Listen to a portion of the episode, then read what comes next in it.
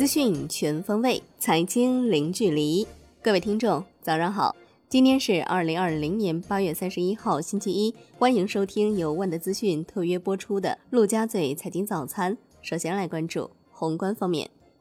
首都功能核心区控制性详细规划街区层面，二零一八至二零三五年正式发布。在公示版基础上，批复版控规主要增加了加强公共卫生体系建设相关内容。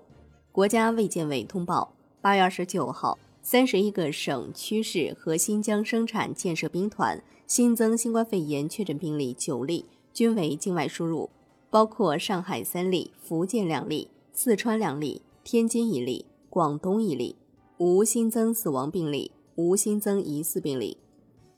大连所有本地新冠肺炎确诊病例和无症状感染者全部出院，实现双清零。全市已经过两个十四天的潜伏期。连续二十八天无新增社区确诊病例，标志着大连市“七二二”疫情结束。深圳主要经济指标保持回温，一到七月，规模以上工业增加值实现正增长，同比增长百分之零点二；先进制造业和高技术制造业增加值分别增长百分之三点七和百分之三点四，固定资产投资增长百分之九点九。增速较上半年和一季度分别提高二点一和二十六个百分点。来关注国内股市，深交所发布《上市公司风险分类管理办法》，按风险严重程度和受监管关注程度不同，将上市公司从高到低依次分为高风险类、次风险类、关注类、正常类四个等级。存在主营业务陷入停顿。主要经营性资产丧失等情形的，其分类等级原则上应为高风险类。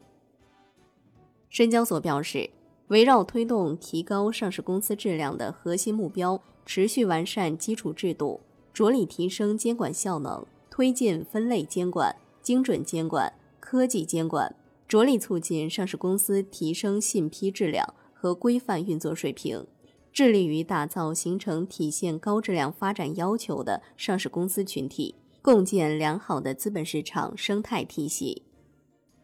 证监会前主席肖钢提出，提升金融体系与经济高质量发展的适应性和协调性。国有六大行上半年成绩单出炉，受疫情等因素影响，六大行上半年净利润降幅均超百分之十。共实现净利润五千六百八十点一四亿元，平均日赚三十一点二亿元。工行净利润稳居榜首，邮储银行不良贷款率最低。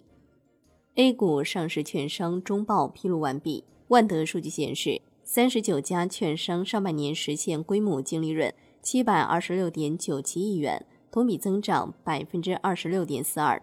中信证券营收和净利润分别为二百六十七点四四亿元。八十九点二六亿元，均居行业首位。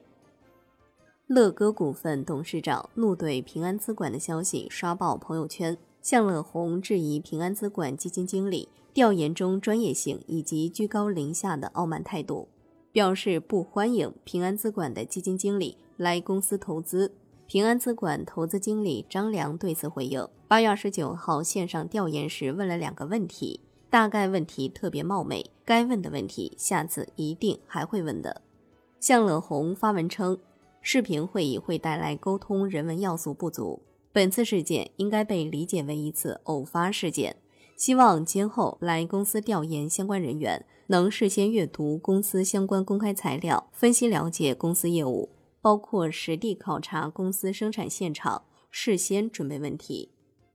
春华资本声明。贱卖蚂蚁集团相关侵权帖包含大量虚假信息，并构成诽谤、侮辱，严重侵害春华及集团创始人胡祖六合法权益。春华已于第一时间采取维权行动，并保留未来采取进一步法律行动的全部权利。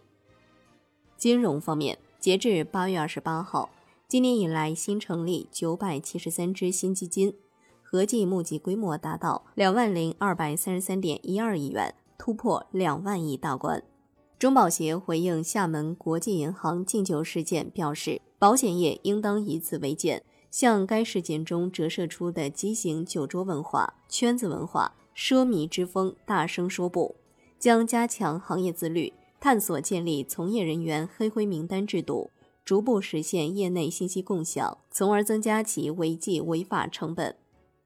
楼市方面，无锡市出台楼市新政，进一步升级限购政策，坚决遏制投机炒房。夫妻离异后两年内购买商品住房的。其拥有住房套数按离异前家庭在市区范围内拥有的住房套数计算，将市区个人住房转让增值税征免年限由两年调整为五年，二套房最低首付比例调整为不低于百分之六十。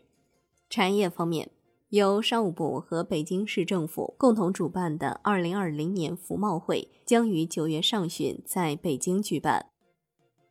华为开发者大会九月十号举行。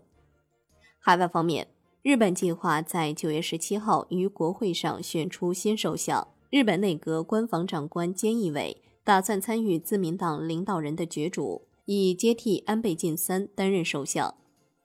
来关注国际股市，可口可乐公司宣布将启动一项大型重组计划，包括向大约四千名北美员工提供自愿离职遣散方案。二季度可口可乐销售额七十二亿美元，同比下降百分之二十八，创二十五年来最大降幅。好的，以上就是今天陆家嘴财经早餐的精华内容，感谢您的收听。获取更多专业资讯，请打开万德股票 APP，也欢迎您的关注转发。我是夏天，下期再见喽。